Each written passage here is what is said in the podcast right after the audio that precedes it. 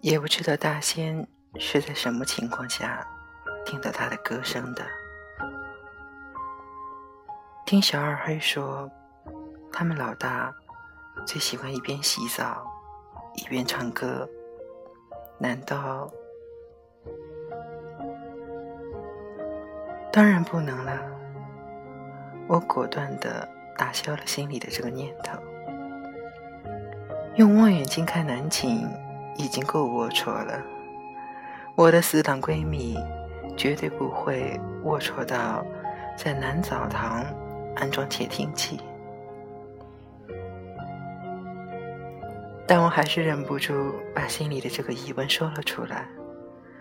大仙儿听完后，脸一阵红一阵白，狠狠地把手里的牛津字典砸向了我。你当我是什么人？我惊愕，你不就是这样的人？然后一本现代汉语词典丢在了我的头上，我艰难的说道：“我了解你的为人，你一向不是这种人。那你告诉我，你怎么认识他的？”他先脸上。露出一抹羞涩。你知道我这人比你勤快，每天早上都出去晨练跑步。我插嘴道：“那是因为你胖，需要减肥。”又一本现代汉语词典丢过来。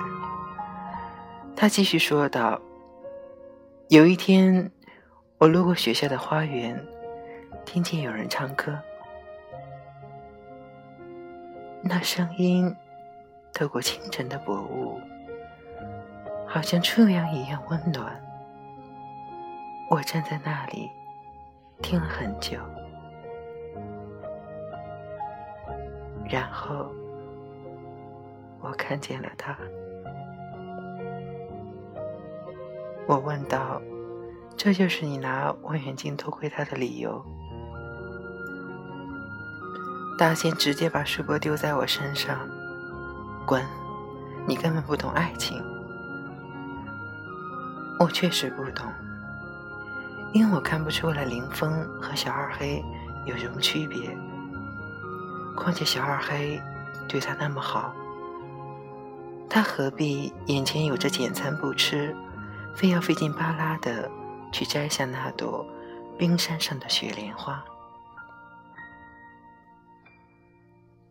对于他和林峰的感情，我一直不看好。但我真的没想到，他竟然真的能把林峰追到手。当林峰跟我们寝室姐妹们一起去唱 KTV 的时候，那恍若天籁的声线响起的时候，我们大家居然都有了想流泪的冲动。恋爱之后的大仙像变了一个人，整个人的气质都和从前有了微妙的变化。他说话开始柔声细语，不再粗俗。他吃饭的时候细嚼慢咽，每次只吃半碗。他衣服全部精挑细选。再没有随便套一件 T 恤配板鞋的随意搭配。他的头发每隔两个月就会做一次，每次都好像变了一个人似的。大仙每个星期都从家里拎了两兜子零食，左手那袋给我，右手那袋给林峰。即使这样，我仍然埋怨他的。重色轻友，你右手力气大，他那袋比我的沉。后来他用左手拎林峰那袋，一年之后，他左手的力气比右手大了许多。所以吧，重色轻友这个事儿没法抱怨。大学四年，大仙和林峰恋爱三年。这三年里，大仙儿真是把三辈子的贤良淑德都发挥出来了。好多人都说大仙比从前更漂亮了。大仙的美貌终于配上了气质。虽然有了男朋友，但比从前更加炙手可热。可是恋爱对于大仙而言，并不都是满满的正能量。